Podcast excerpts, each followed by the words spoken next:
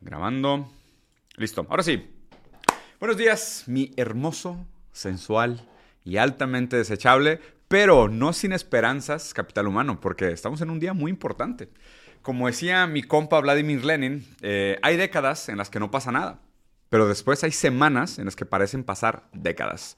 Y estamos viviendo uno de esos momentos históricos muy interesantes, sin precedentes en nuestra generación, donde realmente parece que al fin la historia se está moviendo. Me estoy refiriendo obviamente al encuentro que se dio este, estos últimos días entre Xi Jinping y Vladimir Putin.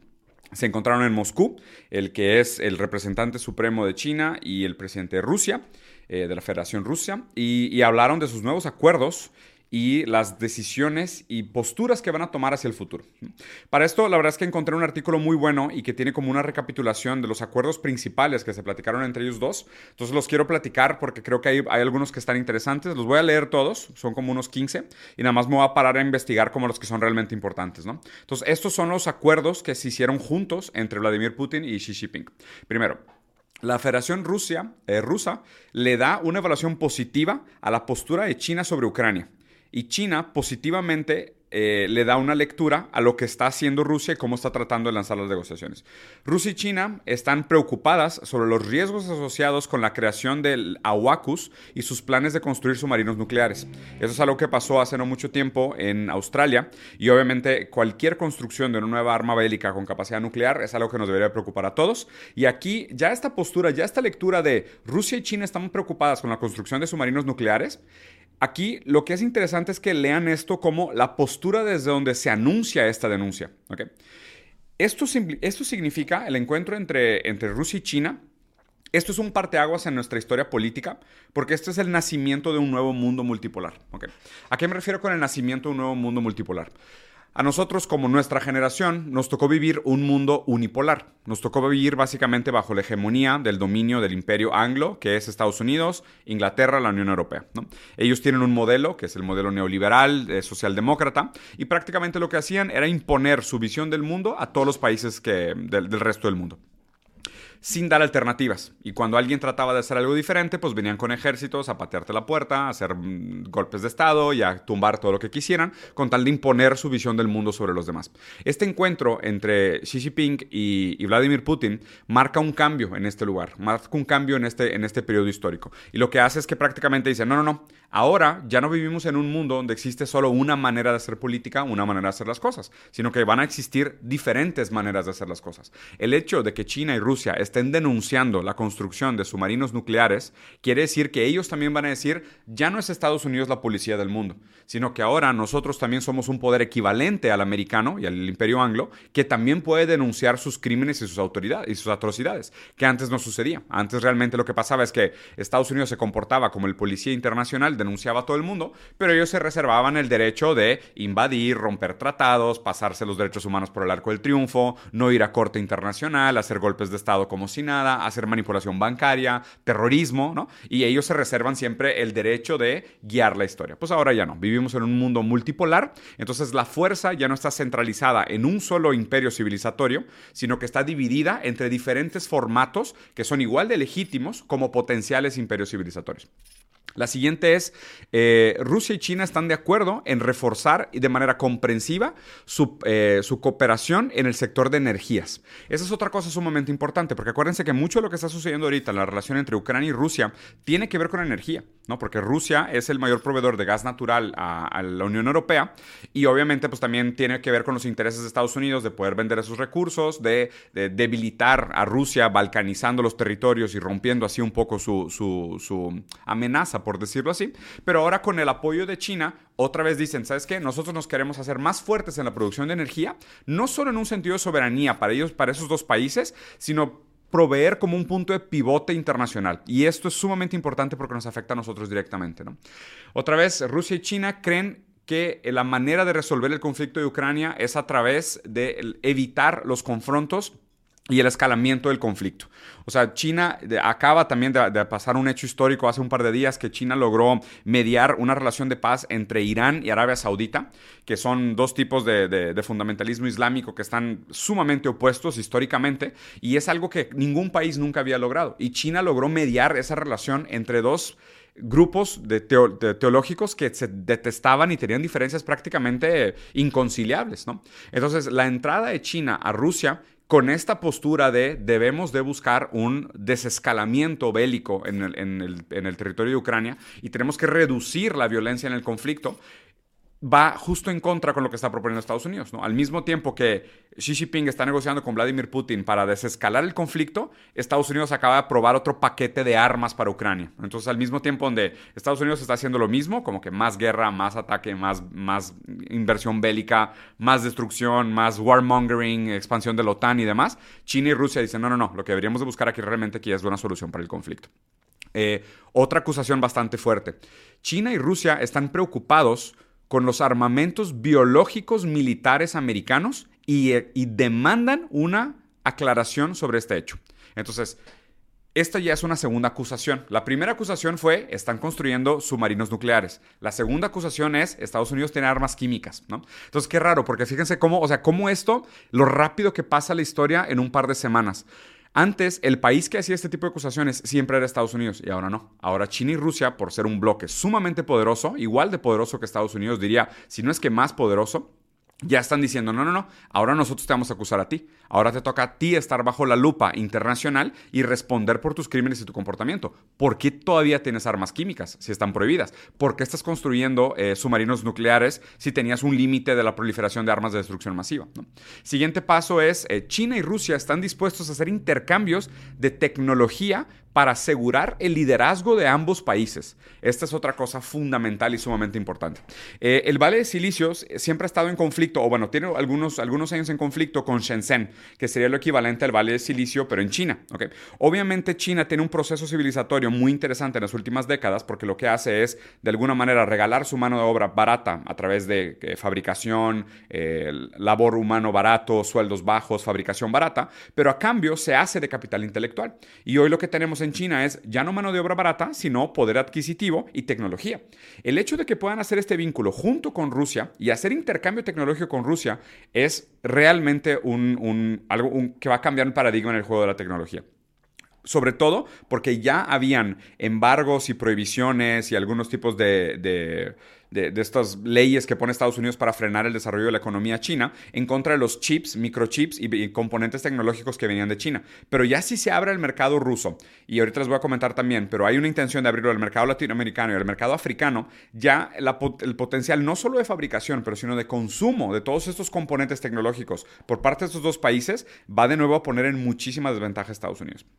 Eh, la que sigue es Um, avoid degradation, the crisis of Ukraine. Bueno, esto es un poquito más. Nada más dicen que ellos están demandando que se frene la escalada del conflicto bélico en Ucrania porque dice que están a punto de llegar a una fase donde el conflicto se puede volver incontrolable. Yo creo que lo que se están refiriendo realmente es al, confronto aéreo, eh, al, tipo de armas que se puede usar y a la eventual escalada nuclear que pudiera tener. Eh, el conflicto de Ucrania. Y a esto se refieren como un, como un resultado incontrolable. Aquí obviamente es muy peligroso y esto siempre lo tenemos que tener en mente. Un imperio siempre está en su momento más peligroso cuando está en decadencia. El, que está perdiendo la posición de poder se, pone sumamente defensivo. Lenin decía esto en el libro eh, Imperialismo, fase superior del capitalismo, y decía que el capitalismo se pone especialmente depredador y violento cuando se siente en riesgo contra otros modelos alternativos. Y obviamente lo que está proponiendo China y Rusia es un modelo alternativo a la hegemonía neoliberal americana. Entonces es cuando vamos a ver el capitalismo en su momento más bélico, más depredador y más peligroso. China y Rusia están en contra de todas las sanciones unilaterales impuestas pasándose por el arco del triunfo el, Consejo de Seguridad de las Naciones Unidas. Entonces, estas sanciones unilaterales, ¿a qué se refiere? Al embargo económico de Cuba, al de Venezuela, al de Corea del Norte, ¿no? Entonces, todos estos países que no le caen bien o no le gustaban a Estados Unidos, o Estados Unidos de repente decía, ah, hay armas de destrucción masiva en Irak, entonces vamos a ponerles eh, sanciones económicas, ¿no? Y en contra de prácticamente todo el Consejo de Seguridad de la ONU que, que no estaba de acuerdo con ellos, ellos se sentían en derecho por ser la policía del mundo de hacerlo. Entonces, entonces, ya ahora que China y Rusia estén levantando la mano en contra de esas sanciones, puede, puede reivindicar y puede significar un punto, de, un punto de quiebre y un punto de, inflexión muy grande para países en Latinoamérica, definitivamente Venezuela y Cuba. Eh, China y Rusia, China y Rusia están empujando a Estados Unidos o quieren empujar a Estados Unidos para que se deshaga de todo su almacén de armas químicas. Que digo que es algo que hoy en día es, absurdo que todo lo que tengamos que platicar, pero como era Estados Unidos, nadie realmente les podía poner el dedo en la cara. O sea, nadie realmente le podía decir a Estados Unidos que le tocaba hacer esto, ¿no? Eh, Ve, la Federación Rusa y China quieren promover un plan global de seguridad energética. Nos encantaría pensar que los, los, países que sean los más poderosos del mundo realmente se comporten como adultos, ¿no? Y, aquí es donde creo que se nota eh, la diferencia, la manera en cómo se hace geopolítica desde este acuerdo entre Xi Jinping y Vladimir Putin y la manera como tradicionalmente lo ha hecho Estados Unidos. Eh, dicen que la OTAN se tiene que, se tiene que abstener a su comportamiento defensivo y no meterse sobre la soberanía nacional de los otros países. Em, que hay que tener cuidado con la creación de nuevos bloques geopolíticos en, el sureste asiático, que eso la verdad no es tan importante. Will increase the scale, optimize of trade, including electronic commerce. Eh, entre China y Rusia quieren aumentar la escala, la optimización y productividad de las estructuras comerciales, principalmente usando el comercio electrónico. Esto podría ser otra cosa muy importante porque recuerden que uno de los motivos por los cuales Estados Unidos tenía una hegemonía económica sobre el mundo era sobre el mecanismo de SWIFT. El mecanismo de SWIFT es el mecanismo sobre el cual se hacen grandes transacciones de todo tipo de tamaños, la verdad, transacciones económicas en el mundo. Y a través del modelo de SWIFT, de este código SWIFT, eh, Estados Unidos podía bloquear o hacer más lentas las transacciones financieras de estados que estaba castigando. Entonces, por ejemplo, si Estados Unidos estaba castigando a Rusia, les quitaba la velocidad del SWIFT o los impedía de usar SWIFT, que es un modelo de negocio internacional. Entonces, aquí con esta unión entre China y Rusia, le van a sacar la vuelta al SWIFT seguramente. Y sacarle la vuelta al SWIFT implica que puedan hacer negocios en otras monedas, que ellos mismos tengan velocidad y puedan competir contra las compras. Porque una, un como detalle escondido de por qué la velocidad de, estos, de estas transacciones es importante porque cuando tú estás en la bolsa de valores y vas a hacer una propuesta de compra para 100 toneladas de soya, ¿ok? Y haces una propuesta de compra para 100 toneladas de soya, pero tu transacción está atorado en el SWIFT. Alguien más puede hacer una oferta mejor y ganarte la compra mientras tu propuesta está atorada en el SWIFT. Entonces era una manera como de artificialmente ganarle las mejores ofertas y las mejores oportunidades dentro del libre mercado, ¿no? Y obviamente libre mercado entre un trillón de comillas porque realmente nunca ha existido. Em, Rusia y China van a aumentar sus niveles de financiamiento y cooperación para entrar a los mercados financieros. Eh, ah, ah, ah, weapons. Ah, otra cosa que es interesante. Eh, China y Rusia están preocupadas por la manera en cómo Estados Unidos está intensificando su investigación en eh, armas balísticas, o sea, en misiles, y habla que realmente esto es un peligro enorme para la seguridad, para la seguridad internacional. Otra cosa que es, que, es, que, es, que es brutal, y esto salió en la época en la que estaba Trump, que Trump decía que había que desarrollar un tipo de ejército americano espacial, ¿no? Que se hicieron todos estos memes de los TIE Fighters con la bandera de, Estados Unidos y que vamos a pelear por la luna, dice, China y Rusia están en contra del uso del espacio como un lugar armado y se van a oponer radicalmente a todo tipo de actividad del tipo. O sea, no vamos a, no vamos a transformar el espacio en un lugar bélico. Si de por sí ya es sumamente retrógrada de parte de nuestra especie que todo sea un espacio bélico, pues sería absurdo que aún en el espacio tal cual, en el espacio sideral afuera de la, de la Tierra, usemos también eso como una excusa para hacer guerra. Eh, Van a también a reforzar su relación en el uso de productos agrícolas y obviamente, pues digo, aquí es importante pensarlo porque China es de los mayores países consumidores de alimentos del mundo y Rusia tiene una de las, de mayores reservas de materia prima fundamental, o sea, con productos fundamentales del mundo. Entonces, esa relación, sobre todo para el tema de productos agrícolas, fertilizantes, es muy importante la, la relación entre China y Rusia.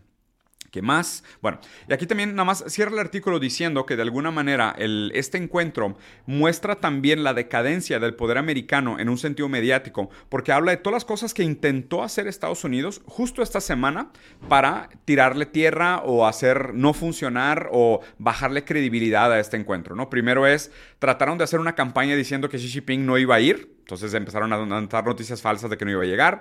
Después empezaron a lanzar amenazas en el caso de que Xi Jinping fuera a Rusia. Después dijeron que China tenía que condenar a Rusia por la guerra de Ucrania, como obligando, ¿no? Como papá mandón. Em, dijeron que China no tenía derecho a dar ningún tipo de apoyo a Rusia, que solo Estados Unidos tenía derecho a darle armas a Ucrania. Eh, después sacaron un anuncio diciendo que los acuerdos entre Rusia y China no iban a tener ningún valor y que no iban a ser ni siquiera reconocidos. Rápidamente pidieron la visita del primer ministro de Japón a Ucrania el mismo día de la visita de Xi Jinping a a Moscú. Hicieron ahí un par de noticias falsas sobre la muerte de muchos trabajadores chinos en la parte central de África. Eh, aceleraron la entrega de armas al territorio de Ucrania. Desclasificaron algunos documentos supuestamente secretos hablando de manera especulativa sobre el origen de coronavirus en China. Y eh, empezaron a equipar una nueva base militar en Filipinas. Entonces, todo esto, o sea, estas 10 acciones fue lo que hizo Estados Unidos en respuesta al hecho de que Xi Jinping fue a encontrarse con... Eh, con Putin en Rusia. Otra, aquí un par de imágenes que me parecen interesantes y videitos interesantes. Eh, hay un brindis muy famoso al, al, momento de la cena entre Xi Jinping y Putin.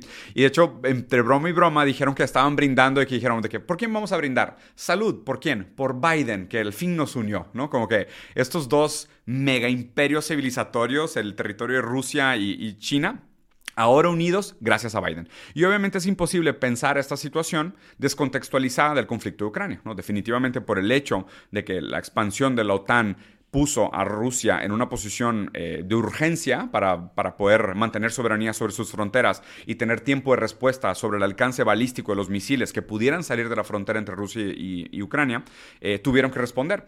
Y definitivamente esa escalada y la manera tan violenta como Estados Unidos se posicionó y empezó a crear otro movimiento bélico prácticamente igual al de Afganistán, otra guerra eterna de 10 años, como obviamente un movimiento económico, fue lo que hace que Rusia responda, pero también que China tome una postura. ¿no? y y esto aunado al hecho de que China venga en un muy buen momento económico y en un muy buen momento de desarrollo, hace lo perfecto para que veamos de nuevo el nacimiento del mundo multipolar, que es lo que creo que ejemplifica este video. Y para terminar, aquí eh, conectando con la frase que dije al principio, la de Lenin, que decía que hay décadas en las que parece no suceder nada y después hay semanas en las que parecen que pasan décadas. Y en, el momento en el que se va Xi Jinping del, palacio en Moscú, se despide de Rusia, de, de Putin en Rusia y dice, ahora vienen los cambios que no se han visto en 100 años. Y nosotros lo hemos logrado cuando estemos juntos, impulsaremos estos cambios que siempre hemos querido. Estoy muy de acuerdo y tengo un muy buen viaje. ¿no? Se dice, de hecho, que entre Xi Jinping y Putin se han encontrado muchas veces, incluso en eventos eh, sin corbata, de manera informal, han platicado durante muchísimo tiempo, han tenido una serie de, de, pues, de acuerdos e intenciones de, de participar juntos en, en, diferentes formatos. Y ahora pues ya los estamos viendo y y esto realmente marca un parteaguas súper interesante para la historia. Bueno, ahora viendo un poquito de las repercusiones que produjo esto alrededor del mundo, que algunas son más interesantes que otras. Eh, lo primero es que se levanta una investigación sobre el rol o el involucramiento que pudo haber tenido Estados Unidos con la explosión del tubo de gas natural del Nord Stream. Que al principio, obviamente, cuando lo explotaron, inmediatamente Estados Unidos dijo fue Rusia, o sea, Rusia lo, lo explotó para quitar el gas natural a los, a los europeos, pero un, periodista que tiene premio Pulitzer, que se llama Seymour Hersh, publicó un artículo diciendo, no, o sea, no solo hay... Eh, eh, periodos de entrenamiento, preparaciones, documentos de aprobación, eh, compra de material, eh, deslocación de actividades y de personal. Y prácticamente todo indica a que la explosión de Nord Stream fue, fue culpa de Estados Unidos. ¿no? Y a Estados Unidos es, es, interesante porque siempre se dice que la única cosa más peligrosa que ser enemigo de Estados Unidos es ser amigo de Estados Unidos. Porque los, los aliados de Estados Unidos son los primeros que tiran abajo el camión cuando la cosa se pone fea. Y en este caso, al que están tirando abajo el camión es Europa. ¿no? Y al rato lo vamos a platicar cuando platiquemos sobre el tema de Francia. Eh, otra noticia interesante, aunque pequeña, pero que me gustaría comentar, es esta. En Rusia, un canal de tele tiene la primera chica del clima completamente creada por inteligencia artificial. Entonces, lo que me parece interesante de esto es que cuando hablamos de la creación de inteligencia artificial, tendemos a pensar, cuando hablamos de automatización, tendemos a pensar que ya sabemos cuáles son los empleos que van a desaparecer, ¿no? Pensamos que van a desaparecer los maquiladores, van a desaparecer los, las personas que manejan camiones, ¿no? Como que tendemos a pensar que los, los empleos que desaparecen son aquellos de bajo valor agregado. Pero lo interesante es que tanto con, inteligencia artificial, eh, el DALI, el eh, GPT Chat, estamos viendo que realmente las profesiones que están en riesgo son otras. ¿no? Este es un ejemplo muy, muy específico. O sea, la chica del clima, que es prácticamente un una profesión emblemática de Latinoamérica, donde muchas mujeres se han hecho muy famosas por su belleza, por su porte, por su manera de comunicar, por la empatía, la simpatía que pueden comunicar en pantalla, pues ahora resulta que ese empleo va a salir muchísimo más barato, ¿no? Y obviamente, ¿a quién le va a salir mucho más barato? Al productor del contenido, o sea, realmente a las televisoras, porque ya no van a tener que pagar por estas chicas del clima que acaban siendo pequeñas celebrities que seguramente cuestan una fortuna, y ahora no, ahora ya las pueden simular completamente y pueden tener este mismo empleado de manera digital, pero realmente ya no es empleado, es un software, o sea, es como si compraran una materia prima más o un producto más o una máquina más que trabaja para la empresa. Otra cosa que es muy interesante y muy conectada con esta misma noticia, y la verdad es que está impresionante, ¿eh? o sea, verla gesticular y la manera como mueve el cuerpo y los ojos es, está hasta medio creepy. Otro trabajo que es interesante, que está en riesgo, es el trabajo del abogado. Porque el GPT Chat ahorita tiene una capacidad enorme de escribir contratos con cláusulas específicas, respetando las legislaciones y las leyes y el marco jurídico de un país específico, con solo ponerle lo que quieres exactamente al contrato. O sea, tú le puedes decir, sácame un contrato para la publicación de un libro con derecho a película y en caso de que el autor tenga problemas con el alcohol, que yo reciba un 5% de bonificación sobre el daño moral. Y con ese prompt, el GPT Chat te escribe el contrato enterito perfecto. Entonces, lo que me gusta, lo que me gusta pensar de este, de este nuevo momento es decir, claro, van a haber sustituciones de empleos, va a haber un movimiento y una revolución hasta cierto punto en el mercado laboral. ¿Cuáles son realmente los, los trabajos que están en riesgo y cuáles son los que no están en riesgo? Y también pensando a reserva con algo un poco positivo, podría pensar, ¿y qué nuevos empleos surgen?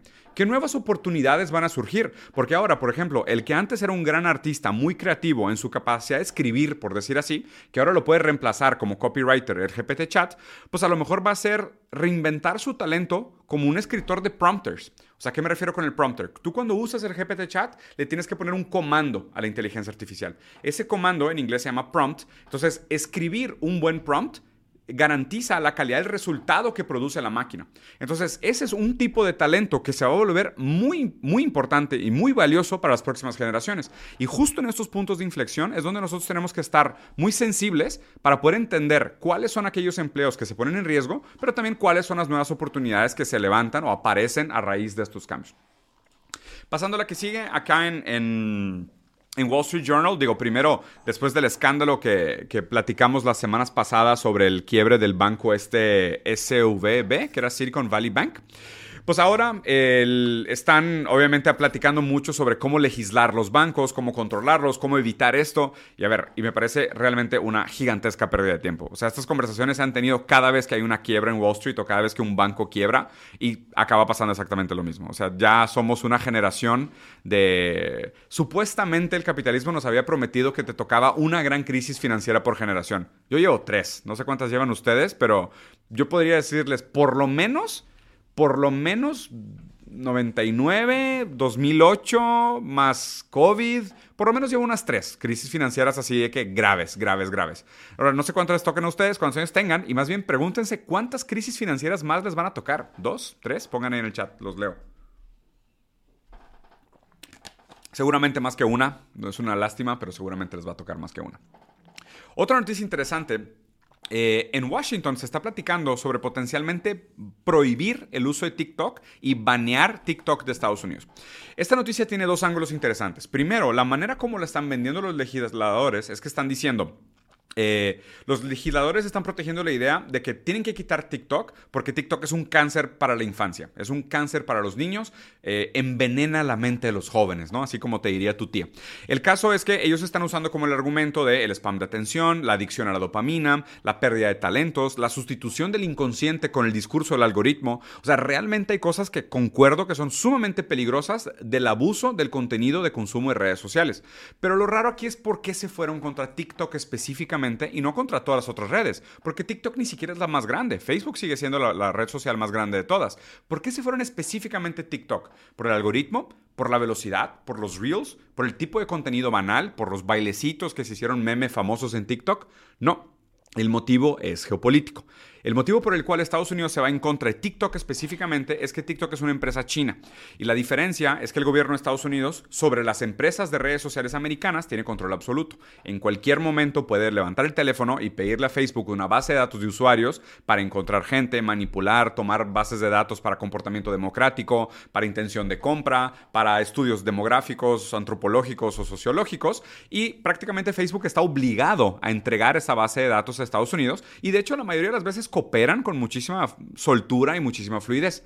TikTok no. TikTok, como es una empresa china, mantiene el derecho sobre los datos y tiene una serie de restricciones sobre cómo funciona su algoritmo y cómo funciona su captura, su mina de datos, que obviamente es muy incómodo para el gobierno americano. Entonces, esto me parece una postura sumamente hipócrita por parte de Estados Unidos, porque es verdad que el, el abuso del consumo de redes sociales es sumamente perjudicial para las nuevas generaciones y apenas estamos viendo una cantidad gigantesca de efectos negativos físicos y psicológicos, pero usaron este problema real como fachada para una movida geopolítica, donde realmente lo que quieren hacer es desempoderar una empresa china y obligar a que, a que esa empresa china venda sus acciones para que TikTok se vuelva ahora una empresa híbrida entre americana y china.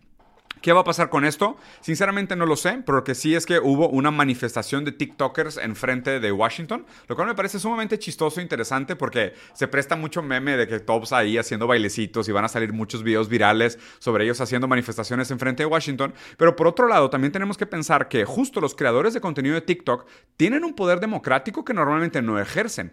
Son influencers son manipuladores y líderes de opinión, natos. Y ni siquiera lo digo con una carga moral o con un tipo de predisposición de que si está bien o mal. Pero es un hecho que los creadores de contenido de TikTok tienen muchísimos seguidores y su opinión importa para mucha gente. ¿Qué tal si justo este tiro pueda salir al contrario de lo que está pensando Washington y en lugar de obligar a que TikTok venda sus acciones, lo que van a hacer es que van a politizar a toda una generación de americanos que estaba despolitizada porque estaba embobada con el consumo de redes sociales y con la amenaza de perderlo, puede ser que ahora sí les interese qué está haciendo la gente en Washington. ¿Qué están haciendo los adultos en Washington que me quieren quitar mi droga, ¿no? Y nada peor que un niño al que le quieres quitar su paleta a la que estaba chupando con muchísimo placer. Otra noticia interesante, Donald Trump va a la cárcel, no sé si vieron estas fotos, hay unas fotos increíbles de, de, cómo Donald Trump acabó en la cárcel, miren nada más, qué maravilla, aquí está siendo sometido por una serie de policías, este, aquí abajo está tratando de escapar corriendo y están a nada de taclearlo, lo cual me parece fantástico, de los usos más brillantes de la inteligencia artificial hasta el momento. Y lo más raro de esto es que el arresto de Donald Trump fake fue prácticamente una noticia mayor que lo que, lo que realmente sucedió con Donald Trump. ¿A qué me refiero con esto? Ya sabemos que vivimos en una sociedad de espectáculo. ¿A qué me refiero con la sociedad de espectáculo? La sociedad espectacular reemplazó al mundo real. El mundo real importa muy poco en comparación con lo que sucede de manera espectacular. Las imágenes y la relación entre las imágenes y la manera en cómo nosotros nos relacionamos con el uso de imágenes para mediar nuestro vínculo social es lo que entendemos como real. Entonces no importa tanto si Trump fue a la cárcel o no. Lo que importa es la cantidad de noticias que generó, la cantidad de memes, de tweets, inteligencia artificial, las repercusiones, el gossip, los programas, los comentaristas, ¿sabes? Las denuncias, las manifestaciones, las playeras, las gorras, todos los memes que salieron. Eso es lo que realmente importa. Porque al final de cuentas, el evento en sí real es mucho más pequeño de lo que parece. Donald Trump en un momento tuvo un escándalo con una actriz porno que se llama Stormy Weather, si no me equivoco, a la cual le pagó dinero, hush money, para que se quedara callada, ¿no? O sea, le dio dinero de una manera ilegal, desviada a través de un abogado, para que ella no saliera a decir que tuvo relaciones con él, o no sabemos qué más pudo haber pasado con él, porque pues, él le pagó para que ella se quedara callada. Y eso es de los crímenes donde Donald Trump estaba más comprometido y más cerca de tener algún tipo de juicio real, ¿no? Entonces, esto pasa mucho en Estados Unidos, que les llaman slap suits, o sea, los, que son como demandas de cachetada, que son demandas que aunque el que está demandando sabe que tiene muy poco potencial de ganar, lo que hace es ponerte la demanda, porque en la social espectáculo el hecho de que tengas una demanda sí tiene una repercusión real, aunque la demanda no pase. Entonces como es un tipo de cultura de cancelación que además también viene con un costo administrativo muy alto porque tienes que contratar abogados de defensa, tienes que prepararte, tienes que controlar la relación pública, los medios, lo que están hablando de ti, controlar un poco tu imagen. Y aquí lo raro es justo esto, este slapsuit de decir ahora sí te vamos a meter a la cárcel por haberle pagado a una actriz porno para que no hablara de qué hicieron en la cama. Seguramente le hizo pipí en el pecho o algo. Pero le pagó para que no, para que no hablara. Entonces lo interesante es cómo la social espectáculo transforma este hecho real en un verdadero fenómeno virtual. ¿Pero por qué? Porque la sociedad del espectáculo, lo virtual sustituye lo real. Lo real dejó de existir. La noción de sociedad de espectáculo es que sí, vivimos en una simulación, porque ya no importa las relaciones entre los hechos reales y las condiciones materiales del mundo, sino que lo único que importa es las imágenes que medían nuestra relación humana. Entonces, la gente está hablando del arresto de Trump, el arresto de Trump es importante. Pero espera, hay un problema. No arrestaron a Trump. Solo son imágenes de inteligencia artificial. Bueno, pasemos a la que sigue. Aquí hay una noticia que me parece sumamente importante. Em, algo que se está hablando mucho en China y ahorita hay una parte de, estudios que también me, parece interesante, que es decir, el criterio más importante para evaluar la situación de los derechos humanos es la felicidad del pueblo. Eh, esto está, la verdad es que es una noticia que yo sinceramente les recomiendo leerla entera, pero hay una parte que me rompió el corazón. Dice, mira, los derechos humanos se basan en la vida feliz. Hoy en China, hablar de erradicar la pobreza ha dejado de ser un tema habitual de charla, porque el término ha sido sustituido por la vigorización de las zonas rurales. China, en un periodo de cinco décadas, dejó de hablar del problema de erradicar la pobreza. Un problema sobre el cual nosotros en Latinoamérica no dejamos de hablar y no encontramos solución porque seguimos tratando de usar la misma propuesta neoliberal, económica de los Chicago Boys de los años 60 para resolver un problema y solo lo hace cada vez más grave. Solo hace la división cada vez más grave. Sabemos que la derrama económica no funciona, sabemos que las económicas liberales y darle más libertad al mercado no erradica la pobreza y realmente el gobierno chino ya, ya, ya superó el problema de erradicar la pobreza y ya está hablando de la vigorización de las zonas rurales y la felicidad del pueblo. O sea, me, parte el alma escuchar este tipo de cosas porque son cosas que a nosotros nos acosan como un gran problema, que es el problema de la, pobreza. Y, toda la vida nos han dicho que no, no, no, es que la manera como erradicas con a la pobreza es haciendo más rico a los más ricos. Porque si haces más ricos a los más ricos, como son unos superhumanos, ellos van a producir tecnología y van a fundar empresas y esas empresas van a producir empleos y van a traer empresas, inversiones internacionales y eventualmente ese río de champaña que se están tirando en el pecho y en la boca los millonarios a mero arriba va a gotear tantito a través de su uña inflada, inflamada del pie y va a caer en la boca de algún pobre miserable que nació en la base de la pirámide. Lo cual, de nuevo y de nuevo y de nuevo y de nuevo se prueba que no es cierto. Mientras del otro lado del mundo, China abandona el discurso de erradicar la pobreza porque ya no es un problema prioritario y ahora hablan de cuidar el medio ambiente, revitalizar zonas rurales, medir la felicidad de la población. O sea, superaron el paradigma que parecía insuperable. ¿Pero por qué nos parece insuperable? Porque lo estábamos planteando equivocadamente desde el marco económico. Pensar la superación de la pobreza con un sistema económico que produce sistemáticamente pobreza es obviamente paradójico, antitético e imposible. Entonces, esto es otra noticia que se conecta muy bien con la idea de vivir en un nuevo mundo multipolar. Porque ahora lo que el mundo tiene realmente son ejemplos viables civilizatorios podemos voltear a ver a diferentes lugares del mundo y decir, oye, pues resulta que el modelo gringo que nos vendía Hollywood no era la única alternativa. No, ya no nos tenemos que tragar esta estúpida frase de la democracia es el peor sistema, pero solo es menos peor que todos los demás, ¿no? Y durante años nosotros repetíamos esa frase de sabiduría sin entender lo que significaba, cuando realmente lo que estaba era esposando nuestros sueños, imposibilitándonos de realmente cuestionarnos y plantearnos la idea de que existen sistemas alternativos y muy funcionales, como lo estamos viendo ahora mismo. De hecho, vean los resultados de estos estudios. Dice, 91% de los chinos dicen que son felices, mientras que 76% de los americanos dicen ser felices y 67% de los alemanes dicen ser felices. Eh, cuando las personas les preguntaron cuáles eran los principales motivos para su felicidad, libertad de expresión era el número 12. Vamos a ver la lista de las cosas más importantes para la felicidad de la gente en este estudio. Primero, sentir que mi vida tiene un propósito. Esto conecta directamente con la idea de la alienación marxista, ¿no? Porque la idea es que el hombre encuentra su propósito en el trabajo encuentra su propósito en el trabajo porque transforma la naturaleza en aquello que necesita para vivir. El problema es que el trabajo bajo el modelo neoliberal es enajenante. Tú no te sientes reflejado en tu trabajo. Tu trabajo, al contrario, se siente como una carga, se siente como algo que te roba la vida, te roba el alma y te roba la energía. No te da orgullo lo que haces. Nadie termina un día entero llenando tablas de Excel y dice, ah, soy un gran creador de tablas de Excel. Ya quiero llegar a mi casa a pegar una tabla de Excel en mi refri para que mis hijos lo vean con orgullo. No. Pero una persona que a lo mejor construye un barquito o que construye su propia granja o tiene su propio jardín con hortalizas, pues sí las ve con orgullo, las consume con orgullo, porque es un trabajo no enajenado. Entonces, la idea de que la vida tenga propósito y la vida tenga sentido es el factor número uno encontrado a nivel global como lo relacionado a los productores de felicidad. El segundo es sentirme en control sobre mi vida. Y quiero poner este en, contraste con la idea de libertad, porque sentirte en control sobre tu vida es diferente a ser libre. ¿Por qué? Porque la idea de libertad, normalmente como nos la venden como esta libertad positiva o libertad negativa, que es libertad, es que no me impidan de hacer nada. Pero es diferente, porque a lo mejor yo no te impido de hacer nada, pero no tienes posibilidades de hacer nada. Entonces sí, eres libre de ser presidente de Estados Unidos. Tus posibilidades son cero, pero no hay nadie que te lo impida. Versus decir, me siento en control de mi vida. ¿Qué significa? Si me quiero mudar, me puedo mudar. Si quiero eh, dedicarme a un, hobby nuevo, me puedo dedicar a un hobby nuevo, porque me alcanza. Si, quiero aprender a tocar la batería, puedo aprender a tocar la batería.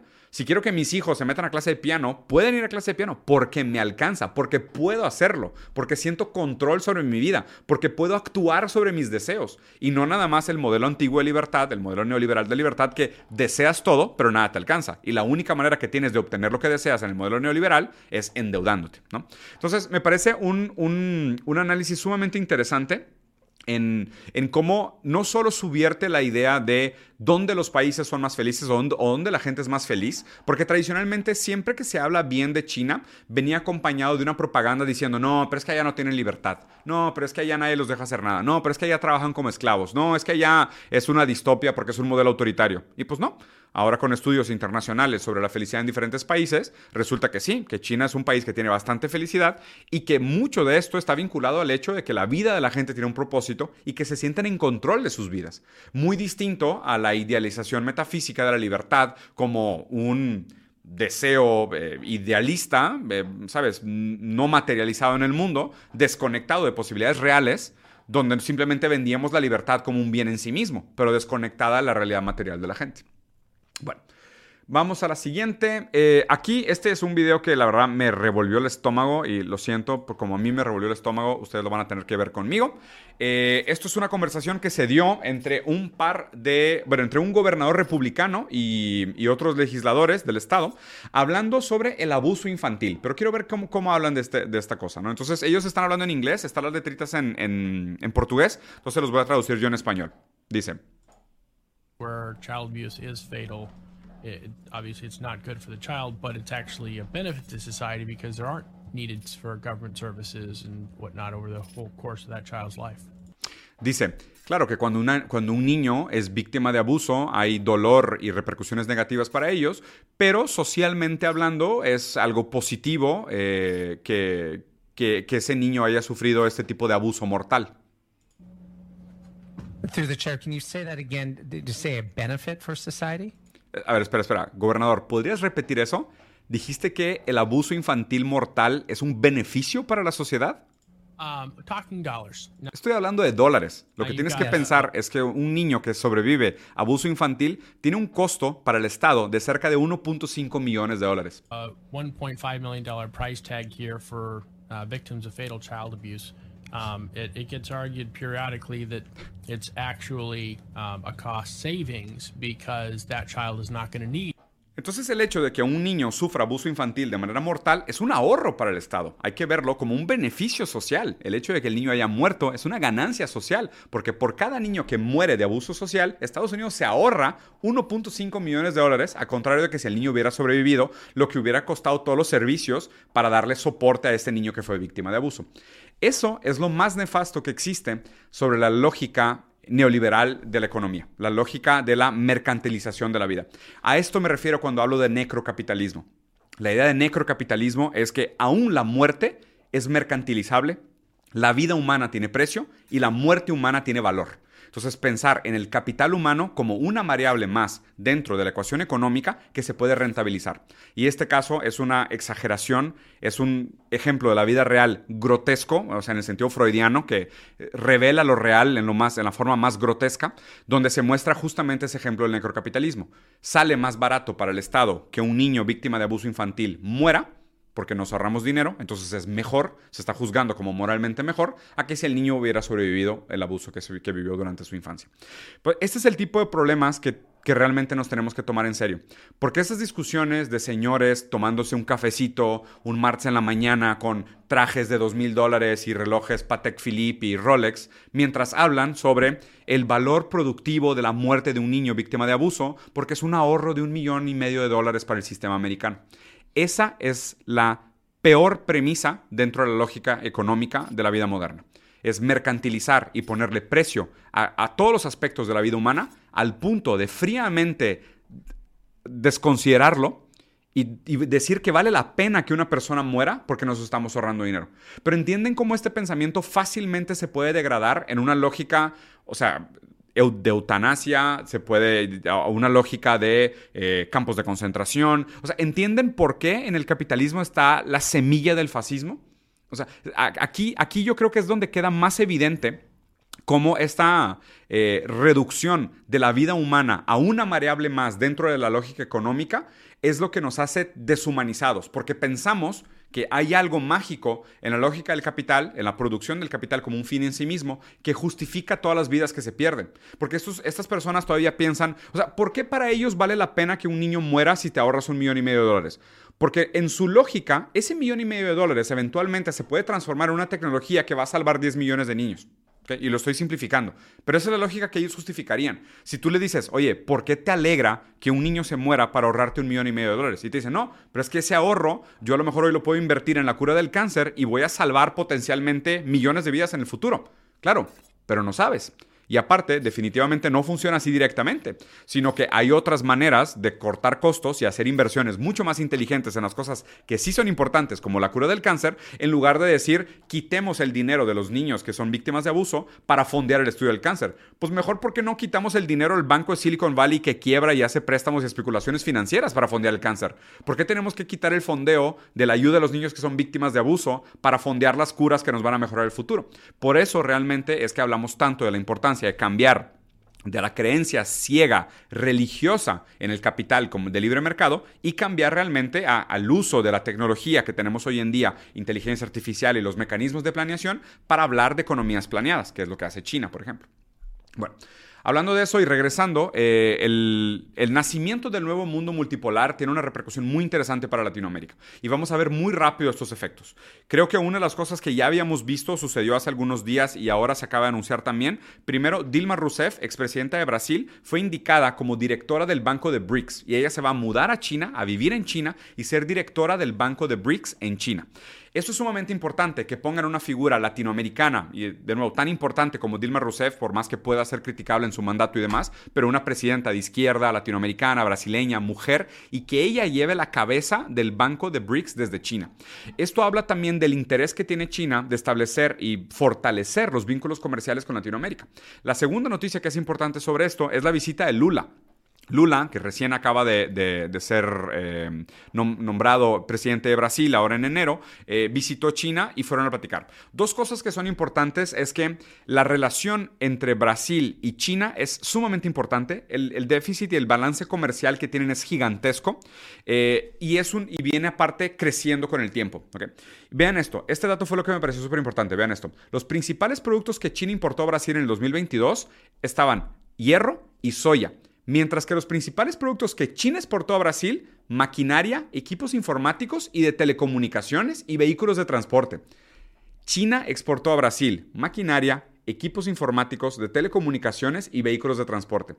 Hace 40 años, hace 50 años, China era prácticamente un país agrario, rural, era una granjota. No tenían capacidad productiva. ¿Qué pasó durante estos 40, 50 años del Partido Comunista Chino? Invitaron a empresas internacionales a maquilar en China a cambio de capital intelectual y muy estratégicamente se quedaron con ese capital intelectual y hoy ya no son los grandes maquiladores, sino que compran producto como, el hierro y la soya de Brasil y venden producto terminado como equipo de maquinaria, informático, telecomunicaciones y vehículos de transporte en un periodo de décadas, de décadas. Piensen ustedes, ¿hace cuántos ¿Cuántos siglos estamos nosotros en una situación precaria que simplemente no ve ninguna luz de desarrollo en Latinoamérica?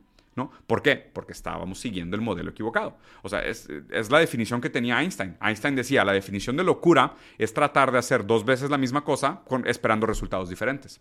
Eso es lo que estábamos tratando de hacer. Constantemente aplicábamos las mismas técnicas neoliberales esperando que era el neoliberalismo el modelo que nos iba a sacar de la miseria económica. Cuando no, claramente China lo intentó desde su manera, entendiendo sus condiciones materiales y su, situación, y con eso lograron romper este ciclo eterno de que no hay ningún país eh, poderoso en el sur global. Porque durante muchísimo tiempo lo que sucedió es que el sur global exportaba su materia prima al norte y el norte vendía producto terminado de regreso al sur global con, mucho poder adquisitivo. Bueno, ya me estoy alargando un poquito, entonces quiero pasar a las últimas, la última noticia, que la verdad es que esta está bastante interesante. Déjame más, me tomo un juguito porque ya me sequé la garganta. Está largo el review de noticias hoy, ¿eh, Raza? Perdón, es que estuve mucho tiempo en el DF, entonces...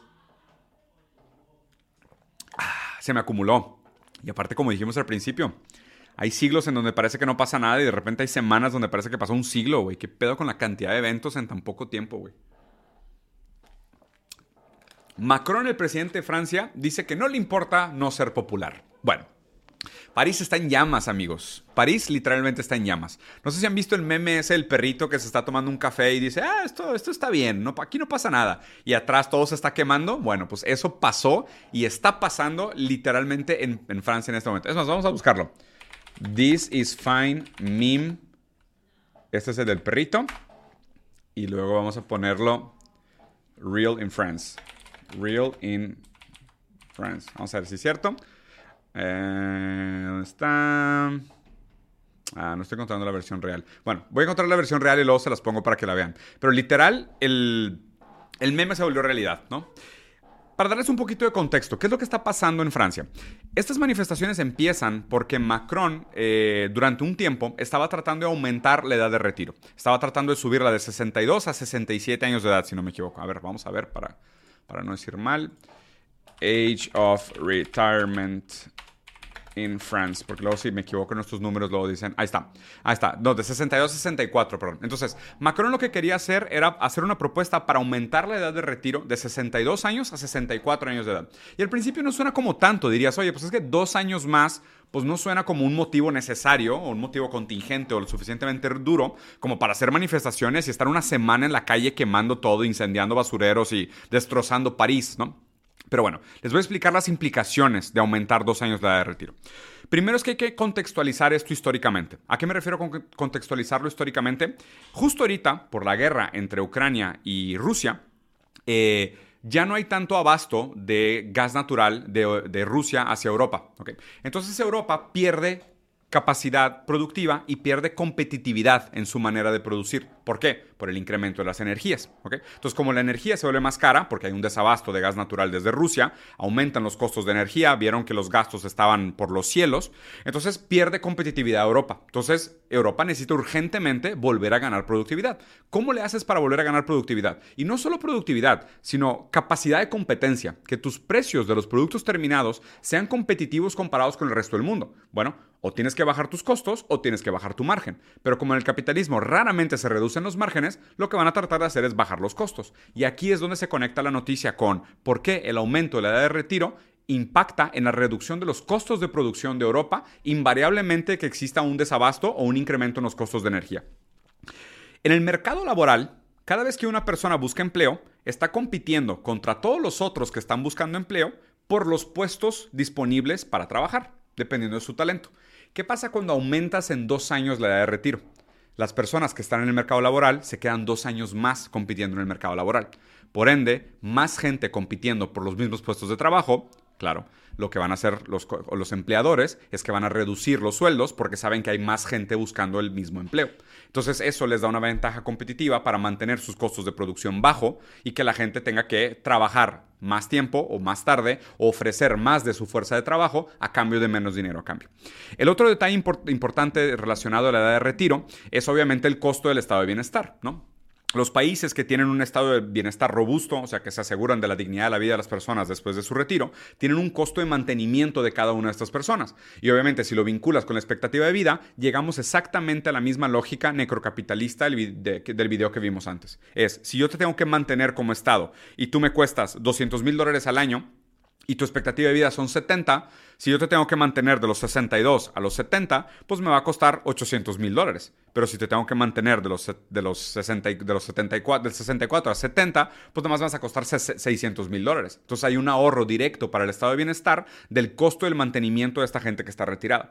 Entonces, por dos lados, esta es la intención económica de Macron de tratar de usar la edad de retiro como una manera de, de recuperar un poco de capacidad competitiva para los productos europeos y franceses específicamente. Y por otro lado, bajar un poco el costo directo del estado de bienestar de mantener a esta gente con dignidad después de su de su vida de trabajo. Pero obviamente no le funcionó. De hecho, eh, él, él, trató de pasar esta ley durante mucho tiempo en el Senado. Siempre se la bloqueaban, los legisladores nunca votaron a favor de ella y aquí es donde se puso fea la cosa. Llegó el momento donde Macron dijo, me vale voy a firmarla y la voy a pasar porque la tenemos que hacer. Y esto conecta con una frase que una vez leí en un libro de Yanis Varoufakis que se llama Los adultos en el cuarto, donde Yanis Varoufakis, que era el ministro de Finanzas de Grecia, hablaba con el director del Banco Dolce de Alemania sobre la quiebra de Grecia y, lo estaba prácticamente forzando y obligando a que agarrara más préstamos, aunque Grecia no tenía capacidad de pagar esos préstamos que estaba agarrando. El director de Dolce le dijo a Yanis Varoufakis, no podemos permitir que los intereses democráticos se interpongan con los planes financieros. No podemos permitir que la democracia se interponga en los planes financieros. Esto es exactamente lo que estamos viendo en Francia. Hay democracia. ¿Hasta cuándo? Hasta cuando se interpone con los planes financieros. Cuando la democracia va en contra de lo que la economía necesita, no quiero democracia. Y esto es justo lo que estamos viendo en Francia. Este es el límite del, del, maridaje o de la relación entre democracia y capital. La democracia solo se permite o solo se usa mientras esté alineada con los intereses del capital. Por eso, a grandes rasgos, el sistema democrático funciona muy bien bajo el modelo de propaganda, porque constantemente te están manipulando, y esa es la tesis de, de, Noam Chomsky, que un día quiero hacer un video sobre esto, sobre la manufactura del consentimiento. Todo el tiempo nos están informando y nos están arrojando información para que no pienses, sino simplemente para que llegues a las mismas conclusiones que los demócratas quieren que llegues. Entonces, para que tú estés de acuerdo y votes de acuerdo a lo que ellos necesiten que tú votes, para que la democracia siga estando, de alguna manera subsidiada por los intereses financieros. Y lo que estamos viendo aquí justo es un quiebre, porque en ese momento la democracia no está de acuerdo con lo que el capital necesita. Y obviamente el capital cada vez más para mantener sus márgenes necesita precarizar la vida del trabajador cada vez más y cada vez más. Lo que está pasando en Francia aunado a lo que está pasando en China, lo que está pasando en Rusia y lo que está pasando en la caída de Estados Unidos, nos revela este nuevo panorama internacional de un nuevo mundo multipolar. Se me hace un muy buen momento para estar al pendiente de lo que está pasando. Se me hace un muy buen momento para escuchar y leer críticamente sobre estas cosas. Es un muy buen momento para dudar de estas fuentes de las cuales siempre nos informábamos antes y tomábamos como certeras eh, y dejarnos un poco tomar una vista un poco más amplia, un poco más alejada sobre las cosas que están sucediendo, porque creo que realmente por primera vez en mucho tiempo la historia parece que al fin está avanzando. Yo creo que en, unos cinco años ya vamos a dejar los reboots de Marvel atrás y vamos a tener contenido nuevo de entretenimiento, porque pues el mundo cambia, el entretenimiento que produce también cambiará. Muy bien, capítulo humano. Los dejo por acá, espero les haya gustado. Dejen como siempre sus comentarios aquí abajo y nos vemos, ¿qué? ¿La siguiente semana? Ya está, la siguiente semana.